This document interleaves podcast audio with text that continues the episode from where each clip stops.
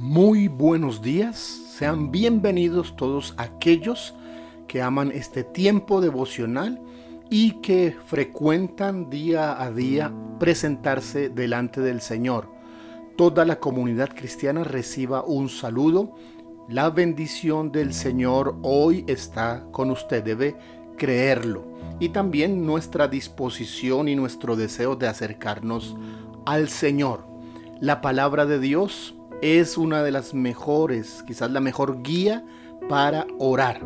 Usar la Biblia para nuestro devocional, para las oraciones, es decirle a Dios lo que Él ha dicho, que nosotros le digamos. Así que continuamos con el Proverbio capítulo 29.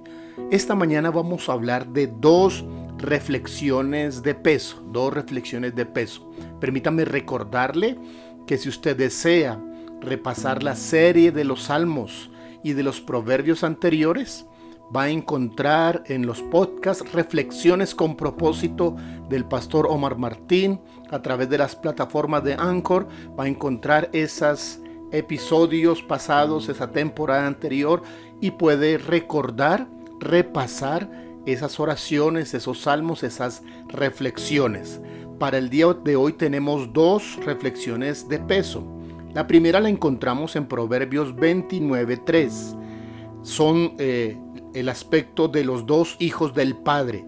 Dice el verso, el hombre que ama la sabiduría alegra a su Padre, mas el que frecuenta rameras perderá los bienes. Aquí está la figura de un padre y de dos hijos.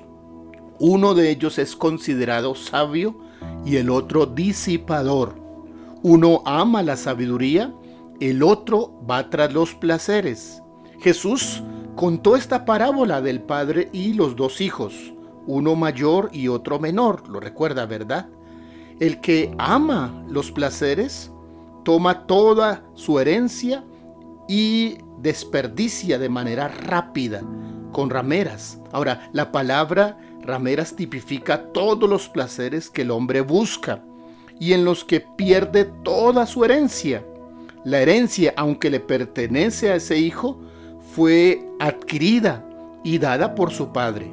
Todo el que se aparta de la sabiduría para seguir los placeres derrocha sus valores, pierde sus oportunidades, pierde su familia, deja a un lado su relación con el Padre.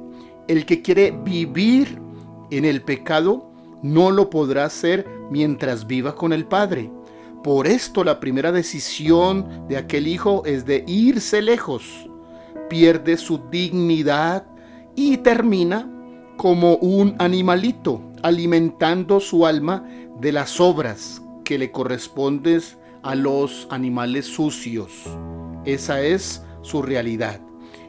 Por otro lado, el hijo sabio controla sus deseos sigue la sabiduría, alegra al Padre, escoge la sabiduría.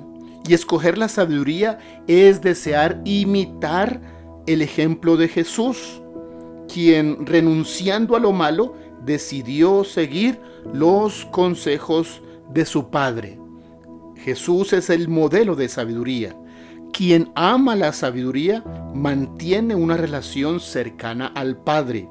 Quien ama la sabiduría cuida y sabe disfrutar de la herencia de su padre.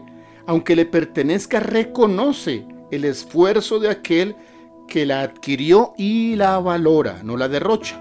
Quien ama la sabiduría reconoce que Jesús pagó un precio alto por la herencia y no la malgasta. ¿Con cuál de estos dos hijos se identifica usted? ¿Qué hará si ha vivido de manera rebelde. Recuerde, aún tienes oportunidad para volverte al Padre. La segunda reflexión de peso las, encontramos en versos 15 y verso 17 del capítulo 29. La vara y la corrección dan sabiduría, mas el muchacho consentido avergonzará a su madre corrige a tu hijo y te dará descanso y dará alegría a tu alma. Habla acerca de la tarea de los padres, padres terrenales que tenemos para con nuestros hijos. No se trata de brindarles todo, se trata de enseñarles el buen camino. El padre que consiente y no corrige será avergonzado por la conducta de su hijo, sea chico o sea grande. El padre que brinda corrección con amor tendrá alegría de ver hijos sanos. Las cárceles desafortunadamente están llenas de aquellos que no fueron corregidos con amor y necesitaron de la autoridad para tratar de enderezarles, aunque desafortunadamente pocos casos lo consiguen. El consejo sabio que se les da a los padres, denles corrección a sus hijos. Corregir no es destruir, corregir no es violentar injustamente, pero sí es disciplinar con sabiduría. Ahora, la clave para brindar corrección está en que un padre esté corregido. ¿Qué significa? Si un padre está siendo guiado por Dios, tiene sabia autoridad para brindar corrección. El mejor Padre, nuestro Padre Celestial, nos disciplina muchas veces para evitarnos la rebeldía. Es, la mejor, es el mejor ejemplo de corrección de cómo brindarla. Padre, necesitamos estar sometidos al Señor para que nuestros hijos reciban la corrección. Que el Señor nos ayude a aprender de estas dos grandes realidades. Ser un hijo sabio que sigue el consejo del Padre y que lo alegra. Y ser padres que brindan corrección a sus hijos. Dios de misericordia, oramos esta mañana que nos ayudes a seguir tu palabra y no nuestros propios caminos. Enséñanos a ser hijos que siguen la sabiduría y no los placeres. Y enséñanos a ser padres que den corrección y buen ejemplo a sus hijos para alegrar tu corazón.